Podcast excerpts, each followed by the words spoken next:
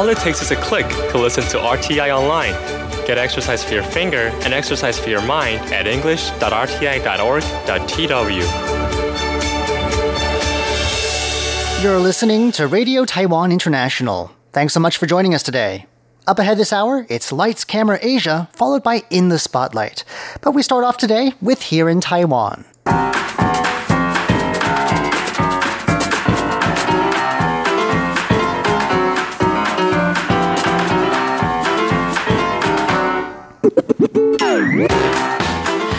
Hello and welcome to Here in Taiwan. Today is Thursday, March 28th. I'm John Van Trieste, and joining me here in the studio today, we've got Shirley Lin. Hi, John. And Paula Chow. Hello. Up next, meet Taiwan's taxi driving monk. Then it's at that time of year when people in Taiwan go tomb sweeping, but what four kinds of people should not go? We'll find out next. Then, why Taiwan has impressed two Russian bloggers. All that coming up ahead. Please stick around.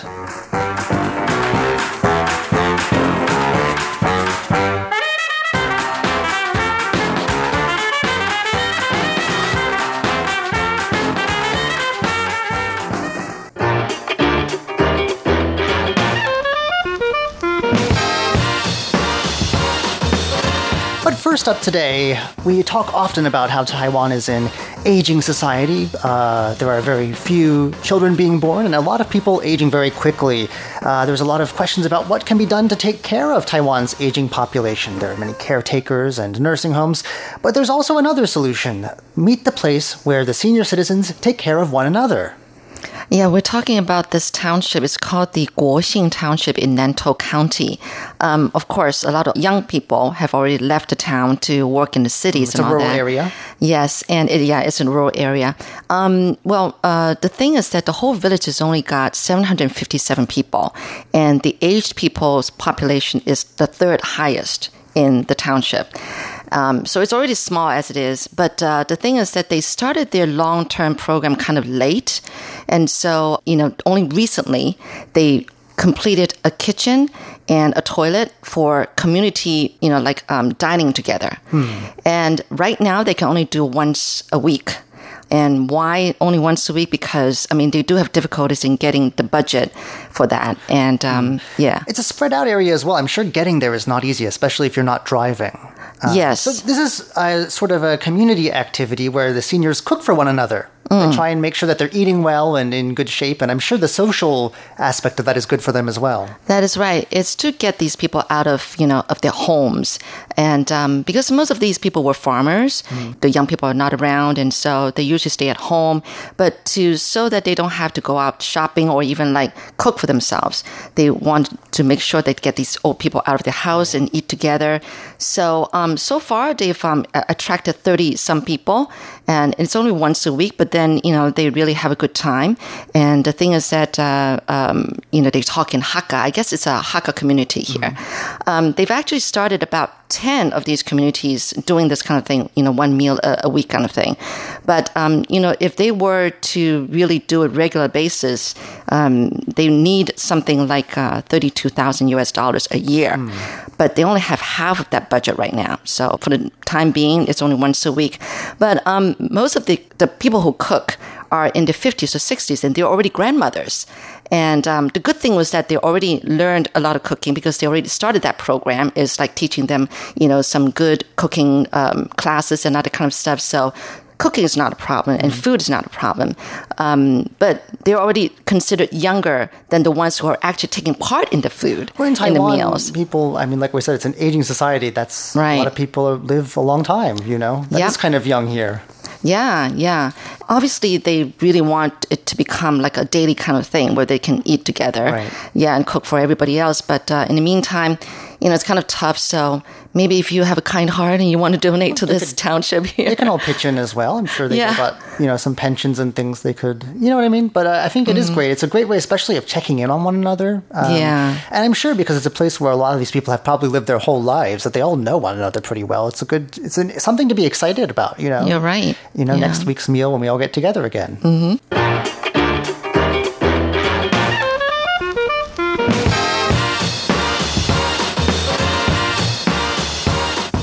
I've seen a lot of taxi drivers in my day, but never one dressed as a monk. What's this all about, Paula?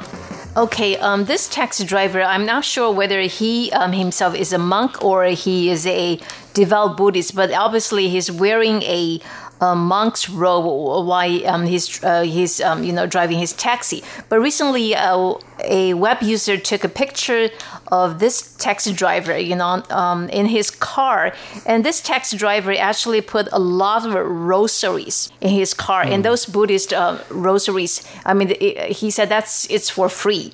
Oh, you can take one. You can take one. Well, I've seen a lot of Buddhist paraphernalia in taxis before. Like this Tibetan sort of spinning prayer wheels and that Mm-hmm. sort of these various ornaments that hang from the dashboard. That's not unusual, but like to have one that you can take, you know, take a rosary, leave a rosary. free. right.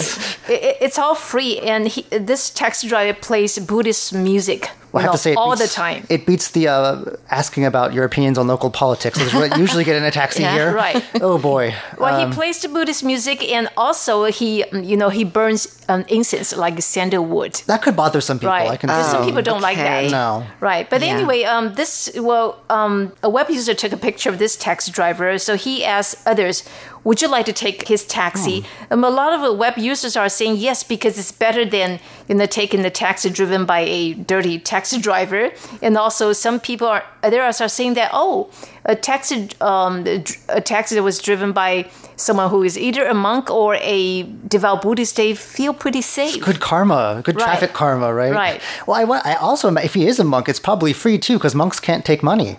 I mean, they can beg, you know, on the street. They do. They have a bowl, and that's, that's alms. So but he's that's probably not a monk. accepting He's a- mo- right, he's a devout Buddhist. I think we were dealing with a devotee here instead Right, of a monk. Because Buddhist monks, they actually uh, rely on, I mean, Charity they- to right, live. rely on donations, Right. you know, donated by um, worshippers. But then he Right. needs money to take care of the car. I don't know. Maybe the monastery funds that. But this is still quite um, unusual. It I is unusual. Right. You play, um, you know, Buddhist mus- music all the time. There are lots of rosaries in the car, and passengers can take one, two, or three. I mean, just for free. Yeah, it would be nice, I guess, one time. But I think I'll stick with Uber. Well, maybe he's just think that's a way to calm the passengers down. You know, he might not necessarily be a devout uh, Buddhist himself, but he figured that why go through all he the trouble? He probably has, you know, um, a regular job besides driving the cab. Well, I web don't know. users are saying that as long as the car is clean and the taxi driver does not preach Buddhism to his, you know, passengers, Or ask so about it's fine. politics. Right.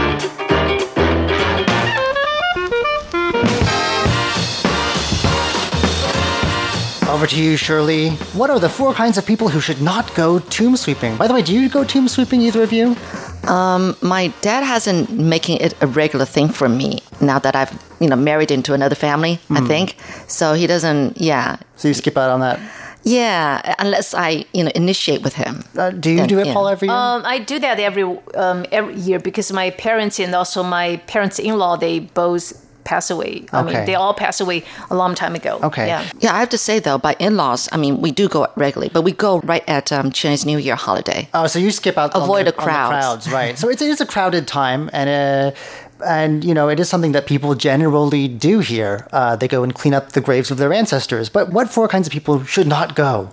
Should stay away. Do you guys want to take a guess? Are either do either of you fall into that category? First of all, any of these? No. Okay, No. I, I don't really follow any, you know. you just go. Yeah, You I just just go. go whenever I want to. Okay. right. Okay, well, first of all, pregnant women are not allowed. Really? Yeah, they say that um, you know. Well, one of the excuses is that because usually these graveyards are kind of like up in the mountains, and the road is kind of bumpy, and true. you know, so it's probably not safe. But also, they just don't think that it's it's appropriate. But if and and they think that the baby, you know, inside the womb shouldn't come in early contact with these bad spirits, or rather, you know, spirits on the other side of the world. Uh, Your ancestors, yeah. it shouldn't be that bad. But still, it's a they cemetery. still think I guess Yeah. so. it's kind of grave kind of thing. Okay. And um, but if these women, these pregnant women, must go, then they suggest that they wrap a, a red cloth around their tummies. Okay, So maybe as they long can as you just go in a remember that. Buddhist taxi. Drive right, drive all the way up there Right. if you could. Um, the other one is uh, those seriously ill people, and um, um, and and all those who have just uh, recovered from a sickness or even like just come out of a surgery. Okay. They're not fit to go because usually they're already they're weak. Right. And so then, you know, it's easier for the spirits to enter them. Malign influences. Yeah, so that's the thing. Um, another thing is kids who are under seven years old. Because they'll be noisy. They'll run Not- around the graves. Not only that, but they say that these young kids tend to have to be able to kind of ghosts. Yeah, see ghosts. You know, and I think. I think that's kind of true. I've had some friends whose kids really saw things that adults didn't mm. see, and it sounds really spooky. Really? Yeah, yeah. You know, they'll they'll say something. Oh, there's an old man right standing by the window, and you're going like, the mm-hmm. mom doesn't want to turn around. It's like, okay, let's get out of here right now. So if you don't want to know, leave the kids at home. Yeah, so that's that's one thing. But of course, there are other things that you have to observe when you go tomb sweeping. Well, I thought that was three. What's the last one? Oh no, wait. Well, There's four, um, right? well, okay. Pregnant women is one. Okay. Kids under seven years old is one. Seriously ill is considered one. Okay. And the other is those who had just come out of a surgery Oh, that's or just got Okay, I well under- from an illness. Okay, I understand. All Yeah. So, but um, you know, there's one thing that's really interesting here, which I never knew about. Of course, you know, when tomb sweeping, you're supposed to put out some food, um, to kind of, you know, to send up to the what The the, deceased. deceased, right? One thing is to, of course, to put out, you know, the the deceased favorite foods, Mm-hmm. but to avoid a bunch of something or a cluster of something. So no bananas? yeah, no bananas. Can you guess why?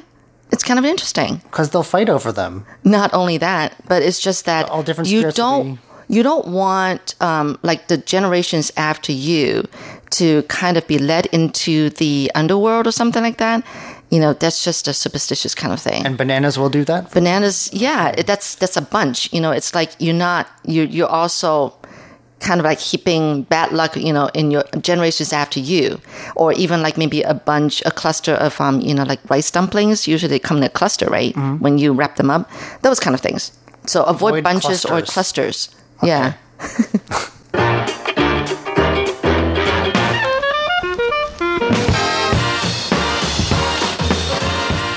Taiwan has a way of really impressing people who come here for a short visit. I can speak for that. I ended up living here. Uh, so, why has Taiwan impressed these two Russian bloggers, Paula? Okay, um, they are very popular Russian bloggers, and they um, the two write blogs about um, their trip to different parts around the world.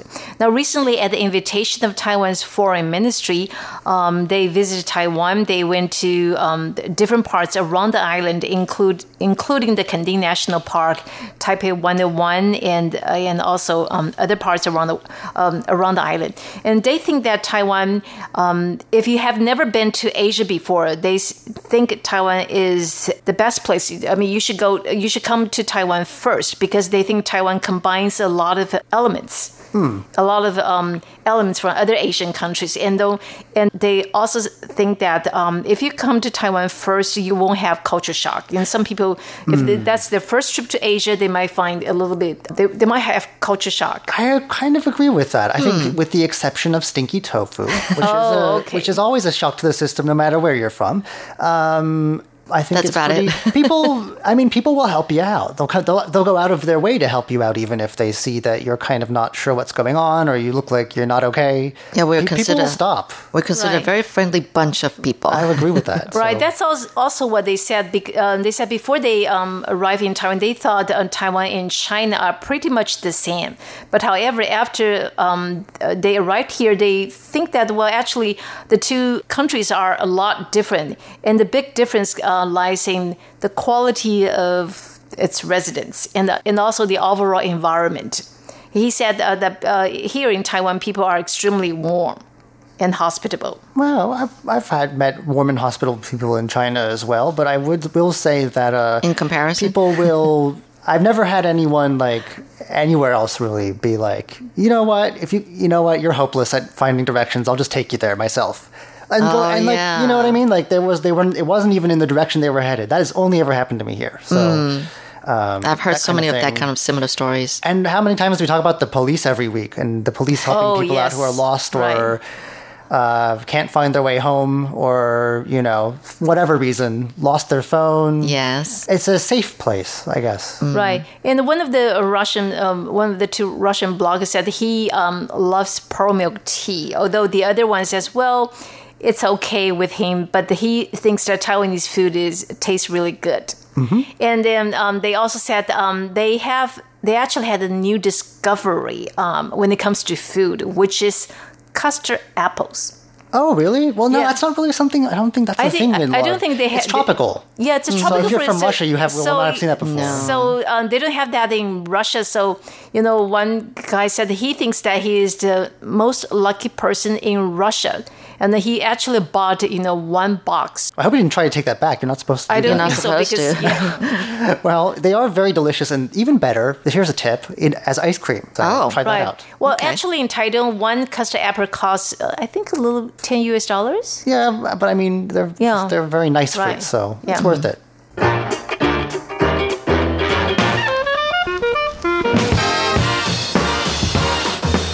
Attention stamp collectors. Uh, there's a very special set of stamps coming out, uh, and it's going to be released by the Taichung Post Office. They're partnering with Zhenlan Temple, a local temple that is famous in Taiwan as being a center of the worship of the sea goddess Mazu. And uh, the timing is, of course, ideal. It's very deliberate because the temple is about to have its big annual pilgrimage where they carry the goddess for, I think it's over like 300 kilometers. It lasts more than a week and it is a enormous celebration. Uh, really something to see, and they walk the whole way.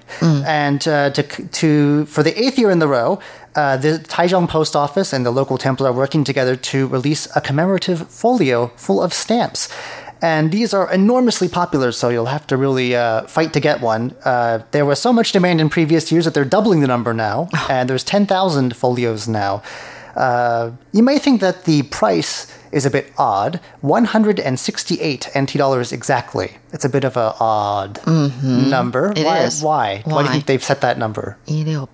I think it's because it, it, it's a symbol of prosperity or good luck. So E is one. One. Lu, Lu sounds- is all the way. Sounds like Liu, which Okay. is six. So Right. one road or the whole road.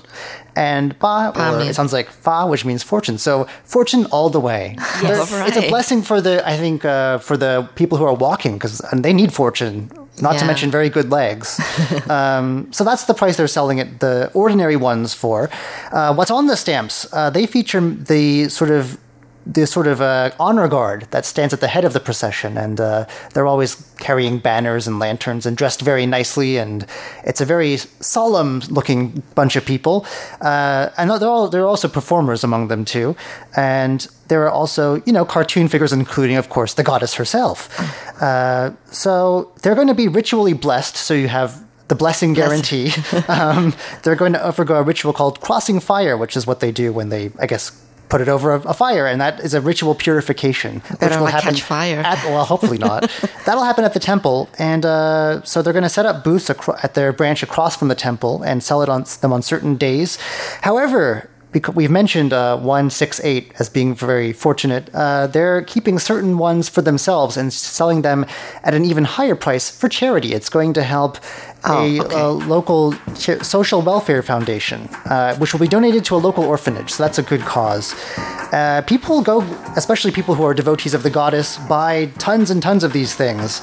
Uh, they say here that uh, some of them with repetitive numbers, like 66666, have been very popular, and I guess they mean lucky things, I guess. And uh, one pomelo farmer, who the post office has helped sell fruits recently, returned the favor by buying five whole sets of them. So uh, that's more than I think you could ever send letters. They're just collector's items, I guess. Uh, so don't delay, act quickly. If you can get your hands on one of them, they're going quickly. That's all for today's edition of Here in Taiwan. I'm John Van Trieste. I'm Shirley Lin. And then Paula Chow. Don't go anywhere just yet. In just a moment, it's Lights, Camera, Asia, followed by In the Spotlight.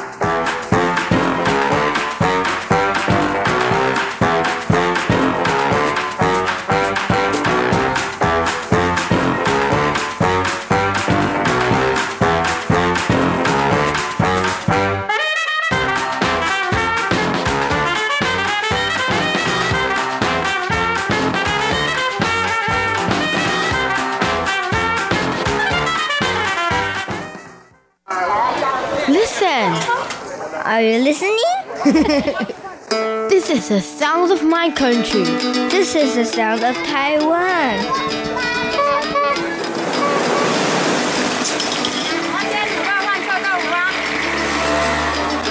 头前后边拢我你见。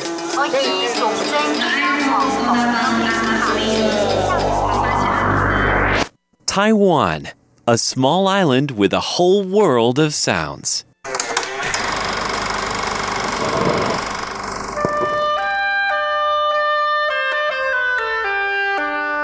Lights, camera, Asia.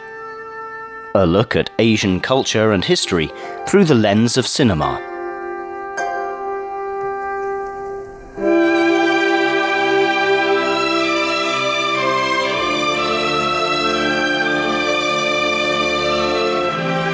Hello and welcome back to Lights Camera Asia. I'm Jake Chen. Last week, we talked about a film titled Seven Days in Heaven, a comedy and drama about how a father in the family has died and how the rest of the family has to deal with it. We went over the story and specifically about how funeral procession in Taiwan can be as sad as it is comical at some point. This week, we'll talk about some of the elements in the film that makes it stand out from other dramas. We'll talk about the artistic choices that filmmakers have made along the way, as well as some of the subplots in the film that also help convey the story. And speaking of artistic choices, I think one of the first things that viewers will immediately feel is how frequently and how drastically the tone of the movie changes. For instance, this is the music at the beginning of the movie.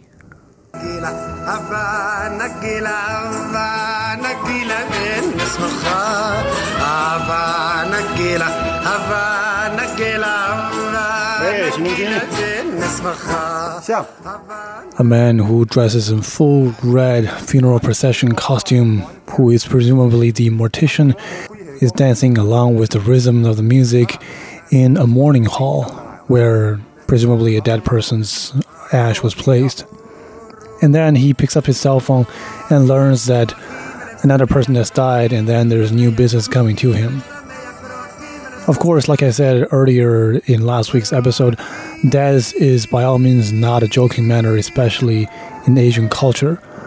So the fact that he was dancing back and forth and then casually pick up the phone and talk about such a rather heavy matter shows that the film's makers have this morbid sense of humor to make fun out of a subject matter that is pretty much taboo. So, right off the bat, this defies people's conventional perspective towards the subject matter, which is death. 即马你的身躯已经拢总好啊，无伤无魂，无片无煞，亲像少年时要。 In a scene that immediately follows the film's opening sequence, however, we hear the mortician's voice praying for the deceased. Your body has no injury and no sign of wear and tear. You're going out just like you were going out in the world when you were a youngster. His voice overlaps with the voice of the deceased daughter, who, along with her brother, rushes into the hospital's ward only to find out that their father is no longer.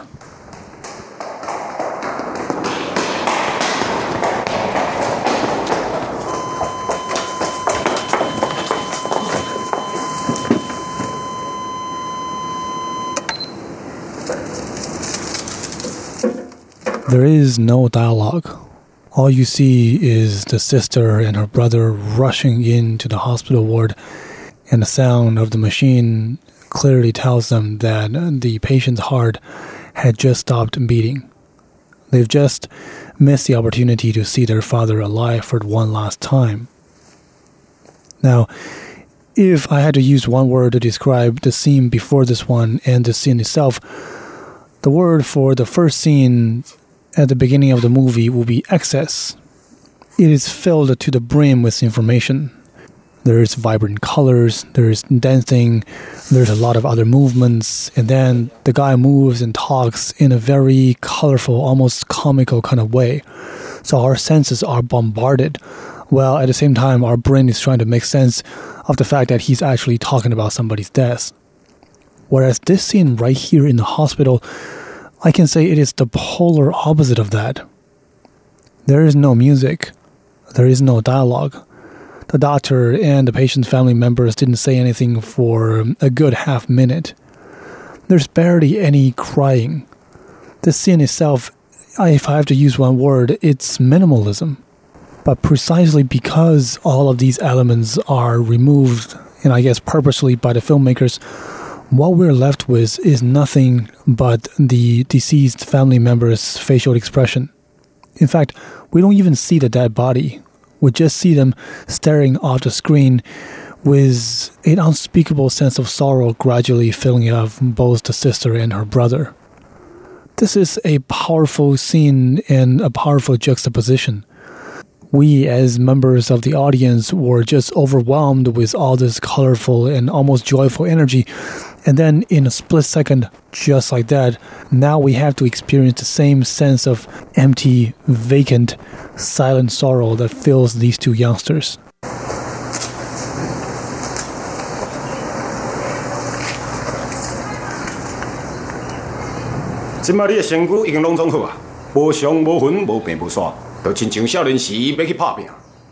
In fact, this seemingly almost radical artistic choice is very consistent throughout the entire movie. Whenever we look at a scene where the actual funeral procession takes place, there is no music and very little dialogue. People spend the majority of their screen time carrying out every single step of the funeral procession according to program, mostly in silence, in mourning the weight and the significance of the event is carried out by the fact that there is very little sound and people almost have to hold their breath in. And I think part of it is because when a member of the family had just passed away, it mostly comes as a huge emotional shock to the rest of the family. So much so that, at least according to my limited experience, that most of the family members have a hard time make sense and processing what actually happens. So there isn't that outburst of emotions as we might expect. And when we talk about the outburst of emotions, this is where the comedic element kicks in. The body of the father is, according to program, supposed to be held in the family's mourning hall for seven days before it's sent off for burial so everything has to go according to program. Comically, that includes when and where the daughter is supposed to cry.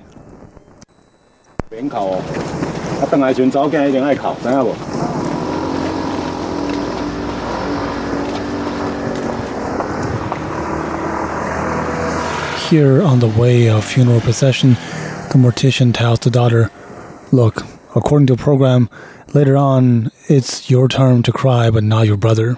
You two must keep that in mind. 或者 金马没塞考，我和我哥常搞不清楚，金马是被考还是唔考。第三个犯人了，哎，照片来。The daughter says, in the following seven days, me and my brother are often confused as to when to cry and when not to cry. Here at one scene, we see that the daughter is literally taking care of some paperwork, and as soon as somebody bangs a gong and tells her, Look, it's your time to cry now, she has to really drop everything that she's doing and then just run to the coffin and cry beside it, whether she feels like it or not.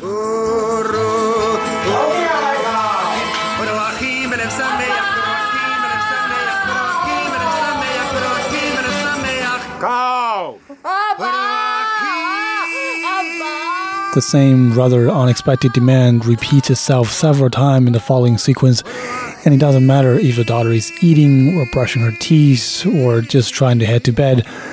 As soon as somebody tells her to cry, she has to head over to the coffin, and again, whether she feels like it or not, she has to at least pretend that she's breaking down in tears.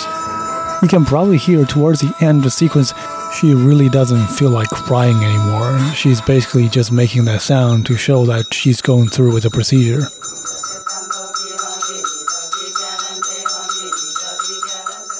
Eventually, after all the formality and procedures and absurdities and all that comes with the traditions, the seven days of funeral procession ended. And then both the daughter and her younger brother had to return to their normal life and carry on forward. In Shanghai, Hong Kong, and Tokyo in a round trip? Oh, sure.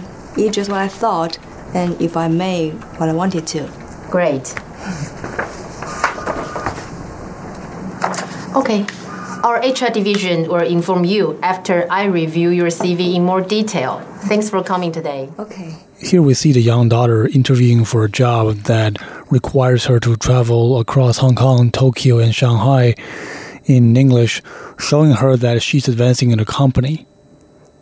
Now, at this point, she's never talked to anyone outside her family about the passing of her father until this scene right here, where she's meeting her girlfriends in a local bar.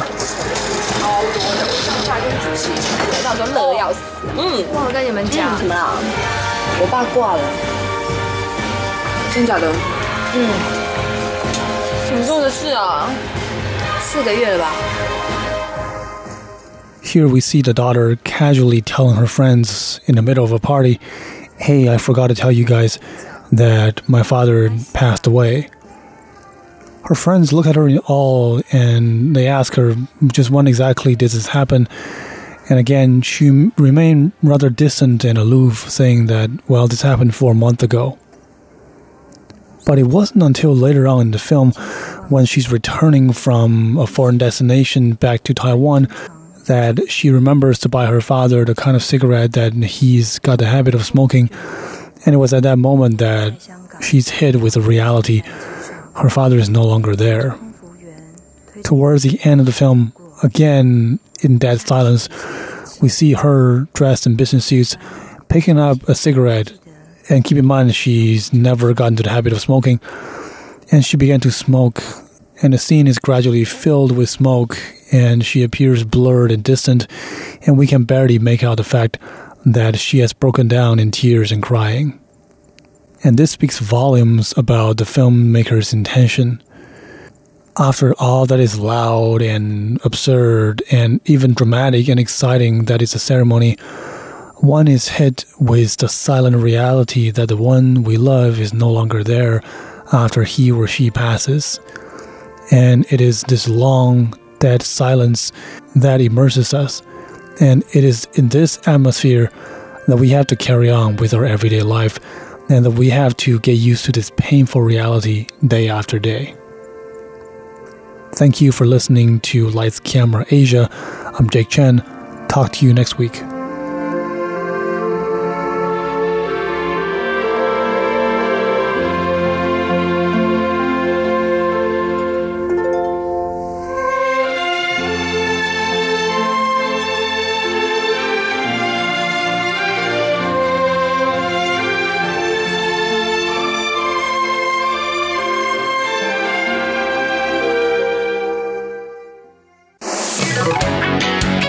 Ladies and gentlemen, here's Shirley Lin with In the Spotlight.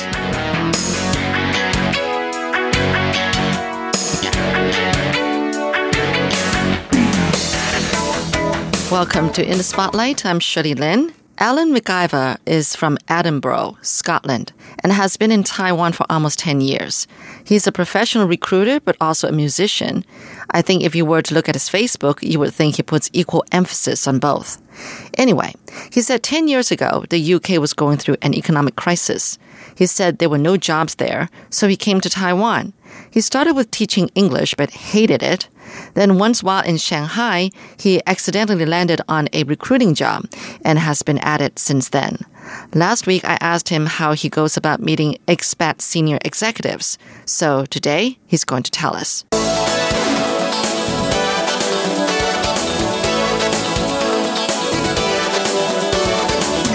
Think I know a lot of expats because I'm quite social. I, I, you know, and through the music, I'll go out and I'll meet friends of friends. So, and I've been here ten years. So I think I know a lot of the expats that way.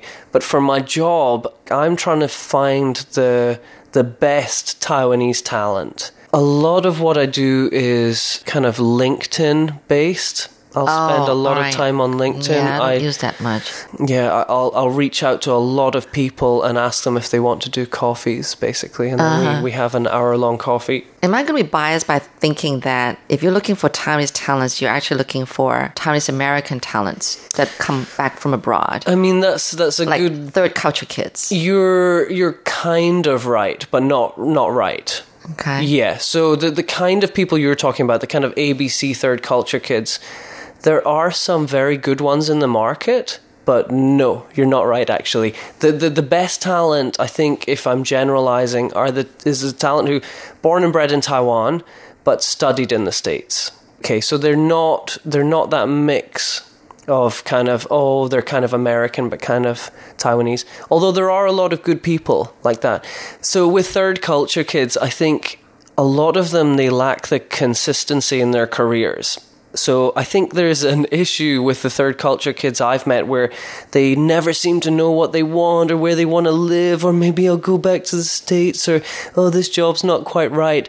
And the best candidates in the market are the ones who like let's say in my industries and consumer they did trainee program in P&G and then they moved to Unilever for 4 years and then they moved to Nestle for 3 years it's like that kind of real consistency whereas a lot of the third culture kids that I have come across in my career they are not like that they you know they take a job for 6 months and they don't like it so they quit and then they move to Tokyo for a year and then they you know what I mean Mm-hmm. yeah So has it been hard to really find the kind of talent that you want, the kind of Taiwanese talent that you want? Yes, that but that's really- a that's a good thing. So think about it this way: if it was easy to find good Taiwanese talent, then the HR would just do it themselves, and so I wouldn't get paid, right? So HR, the reason they would use somebody like me is because they're not finding the caliber of talent they want themselves. So having talent be hard to find, that's a good thing for me. That's where I make my money. So how has it been? I mean, really good, hard, hard, Yeah? super hard. What's your view about Taiwanese people? I mean, real Taiwanese people. What are they like to you? That's a really good question. I mean, so I, have done hunting in Shanghai, Hong Kong, Singapore, Taiwan. Those are the markets I'm quite comfortable with. So I know those markets very well.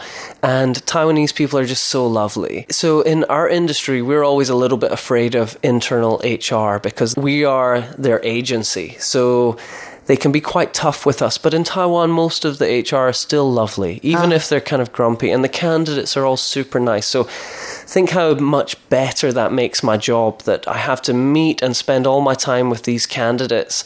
But they're really good people. They're, you know, I, I really like them. Mm-hmm. So I would say the that's the major advantage of doing headhunting in the Taiwan market. I'd say the major disadvantage is that Taiwanese are quite afraid of confrontation. They Oh, don't yeah. they don't like doing it. And in my industry, let's say I've got a candidate who's in the you know in the process interviewing. They've done two or three interviews, and in their head they're thinking, "I'm not going to take it."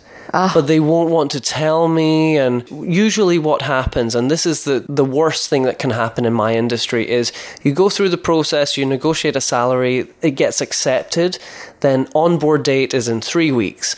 And then two weeks later, you get an email. Always an email, never a call. Ah. And the email says, "Oh, Alan, I'm so sorry. I've decided I'm you know can't take the job anymore." And that happens way more than you think it would. Oh, I way know more. what you're saying. And so that situation is a disaster for us because not only have we been working on the position for, let's say, two, three months usually, but we've closed the position already. And so we signed off all the other candidates. We don't get paid. The client blame us. Oh. The client blame us. They never blame the candidate. It's always our fault when somebody does that. So that, so that that's the hard part. That's the negative part. Is this a culture thing? Yeah. Yeah, the kind of non non confrontation thing will really tear people up inside. So I see a lot of people really agonizing over decisions. And I see kind of cr- things that I consider kind of crazy as well where let's say a lot of my candidate or candidates are women because I do sales and marketing. So I'd say eighty percent of my market are women, Oh, and yeah. they'll they'll go through whole the whole process without telling their husband or family that they're even interviewing for another job. Oh. And so, so, you know, you'll get yourself in situations where, you know, you're negotiating an offer and all of a sudden, you know, my "Oh, my candidate, husband oh, my doesn't husband doesn't want me to move. And it's like, hold on, oh, hold on a second. hold on a second. you were saying like you know a lot of times you know you, like it's to the point where the salary is already decided. Salary and then, negotiations. Yeah, no. yeah. It, it, do you feel like Taiwanese people do just care? Wait a minute. I, I all, what I really want to know is how much are you paying me? And that's you know when the when they're not satisfied with the number, that's when they say, "Oh, I'm sorry," to find excuse. You know. Uh, yeah, I don't know what. I think it's- so. Sometimes. yeah. So, so the hardest part of of a headhunter's job is salary negotiation. is so difficult every single time. You mean in Taiwan, especially? I don't know if that is true. I I would guess everywhere. All right, all right. I would guess everywhere. Money really talks. So let's say when I do these casual coffees, let's say I meet you for a coffee and I say, "Hey Shirley, what are you looking for?" And you say, "Ah, money is not priority for me. I just want to be, you know, good career challenge." So you get that kind of thing in conversation all the time. But then when it comes down to talking about brass taxes, the numbers, Yeah. eh, difficult every time. So difficult.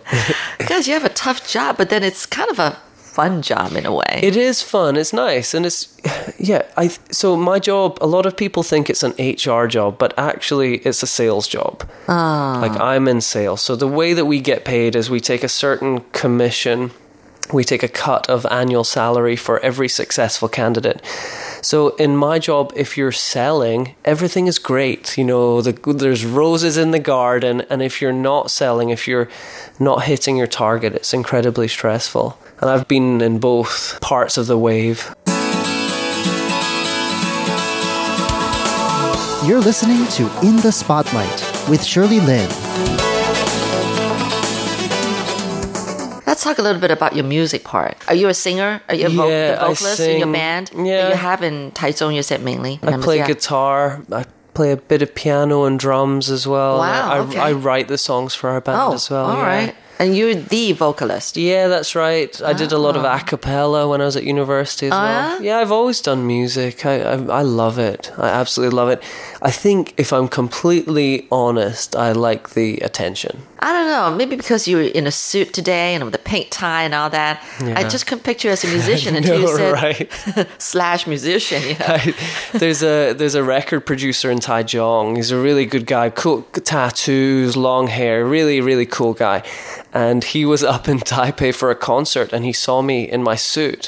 He's like, "What are you? What are you wearing?" Like, because he, had recorded our album with us, so he saw me as kind of cool guy. Yeah. Then he sees me in a suit. He's like, "What is going on? Is that you?" So you say you write songs. Yeah. You write songs about Taiwan or I have written a few songs about Taiwan, actually. Yeah, Uh-huh. And you guys sang in English. Uh, yes. Not- so not far, yeah, I can sing three songs in Chinese, but they're kind of you know, you know when foreigners have those Chinese songs that they have, so that when they go to KTV, Yes. they can pull them out. I have three of those. Oh. yeah. but no, all of our all of our music's in English at the moment. We've got two albums. My band's called uh, Aurora, Aurora Ji Guang. Yeah. Why? Why Aurora? Aurora. We just thought it was a pretty word. it was my it was my yeah my friend's girlfriend at the time. Said Uh-huh. Aurora is a really nice word, and we're like, yeah, Yeah. yeah. So have you been to Iceland? I haven't actually. I've never been to Scandinavia. I'm, I'm I live. I'm from Scotland as well. It's so close. Yeah, I know, so close. Wow. You're a very interesting person to Thank talk to. you. You we can talk about anything with you. I know. Maybe we should do a six-hour interview, and I'll just cancel work. I'll I give them a call. Yeah. I wish. I wish I could. You know, I feel like um, popping you a question. Sure. Um, it's one of those questions where I ask you, "What's the first thing you think of when I say blah blah blah?" And then you give an answer related to Taiwan. Sure. We're in Taiwan right now, so and be specific. Okay. You know. All right. So, um, what's the first thing you think of when I say when I say the color green? Green, I instantly think of Taiwanese politics. Actually, the kind of honestly, yeah, because so my my wife's family are Waishengren. Okay, So that means uh, they're from mainland China. They, the, yeah, the her grandparents all came across after the Civil War, and so their family are very blue, right? Okay. And we've had so many, we've had so many altercations recently because when you when you talk to my wife's family, they're they're very blue, and it doesn't really matter It doesn't matter. The blue camp is uh, KMT. Yeah, yeah the, the KMT, Kuomintang, the yeah. Kuomintang. You know, the the for unification Yeah. between Taiwan and China. Okay. Yeah, so there's so there's a few issues recently where you know because of the referendum and you know talking about things like the gay gay marriage equality and things like that. We've had a few incidents. Um, you know, but like but are I you said, saying you're green? I mean, I really struggle to have any political affiliations because I've studied politics for so long. Yeah. Basically, if you say that you are anything, then you've already kind of lost. Like, you know, if you're talking about a good political debate, Okay. if you say, well, I'm, you know, I'm communist, I'm liberal, I'm whatever, you've already lost. If you've already pegged yourself into a, an ideology, yeah. Like, I, th- you know, I think the kind of political pragmatism and whatever works for whatever situation or, you know, finding middle ground, I think these are all much more reasonable political affiliations. Okay. Yeah. Wait, hold on a second. I need to explain. So I, I said what the blue camp is, but the green camp is the Democratic Progressive Party. Yeah. Wow, which are for uh, Taiwan's independence. Okay. Yeah, Oh, well, I mean. I'm definitely for Taiwanese independence. I just think that it's very sensitive because, you know, we as a people in Taiwan, we do not know what China's reaction is going to be to any political maneuvers that happen in this country. And, you know, what China has shown over the past 20 years is that it won't necessarily invade with guns. It won't use violence. So things like the umbrella protest in Hong Kong, they just let the um, the protesters stay out there for seven days. You know, it's like we're, we're not going to fire rubber bullets in. You know, it's like you, you guys just you know you have your protest and see what see what you change. You know. Okay. And so in in Taiwan, I think what would happen is the Chinese start strangling strangling us economically. So there's a lot of Taiwanese business interests in, in China. A lot Yeah. of the traditional manufacturing has gone from Taiwan into China. So the, the massive Taiwanese companies, they all have vested interests in China. And if China decided to start to um, exact punitive measures on Taiwan, they could do it very easily Yeah. monetarily. Right. And that's really bad. You know, it's been so much fun talking to you, Alan. you. Yeah, it's been great. Yeah. I know, and I got to learn more about you know just uh, you know the recruiting scene here in Taiwan, Yeah. and yeah, I learned things from you. You know, Yeah. from my guests, you know, every now and then, and you're one who I want to keep on chatting. But Yeah. anyway, we've got to end the show. Okay. Thank you, Alan. Thanks Good so luck, much. and um, have a wonderful life here in Taiwan. Thank you so much. Thank That's you. Very kind of you.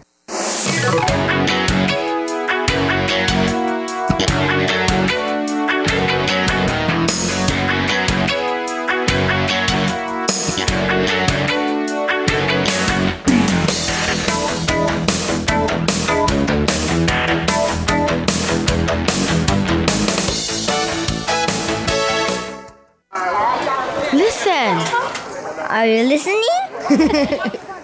this is the sound of my country. This is the sound of Taiwan.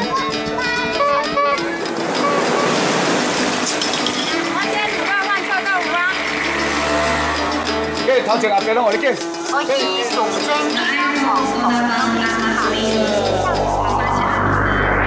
Taiwan, a small island with a whole world of sounds.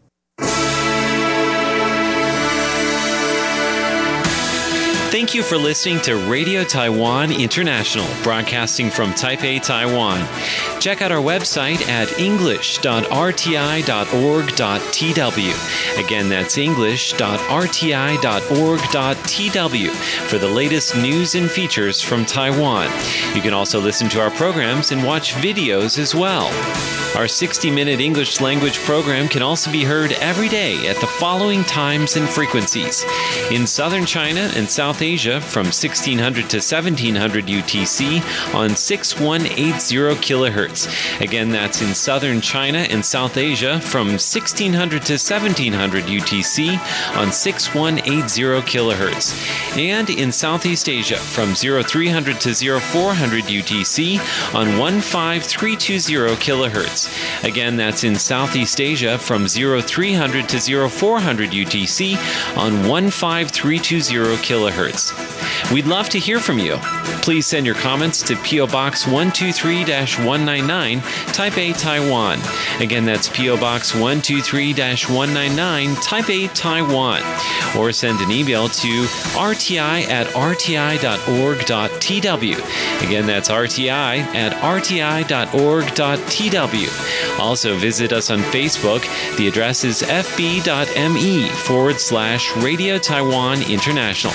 Once again, on Facebook, we're located at fb.me forward slash Radio Taiwan International for videos, photos, and news of interest from Taiwan. Thank you once again for listening to Radio Taiwan International.